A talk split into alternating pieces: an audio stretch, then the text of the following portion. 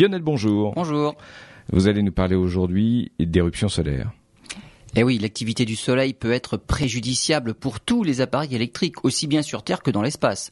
En mars 1989, une éruption solaire a provoqué une gigantesque coupure de courant au Québec, par exemple, blackout total pendant 9 heures.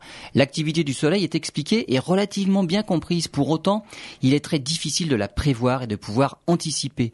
Les astronomes étudient le Soleil avec des satellites placés en orbite, dédiés à l'observation solaire. Ils essaient de trouver, en fait, le paramètre prédictif, la grandeur qui serait liée à la survenue d'un sursaut d'activité. Il pense avoir peut-être découvert ce facteur prédictif.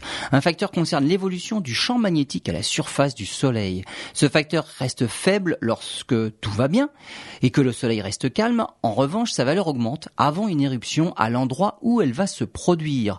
Le paramètre n'est pas facile à observer et à mesurer, mais c'est une piste importante pour faire évoluer la météorologie spatiale. Des prévisions indispensables non seulement pour les satellites de télécommunication pour la Terre, mais surtout pour les missions de retour sur la Lune et les expéditions vers Mars. Les éruptions pourraient mettre en danger la vie des astronautes dès qu'ils se trouvent à l'extérieur du champ magnétique terrestre.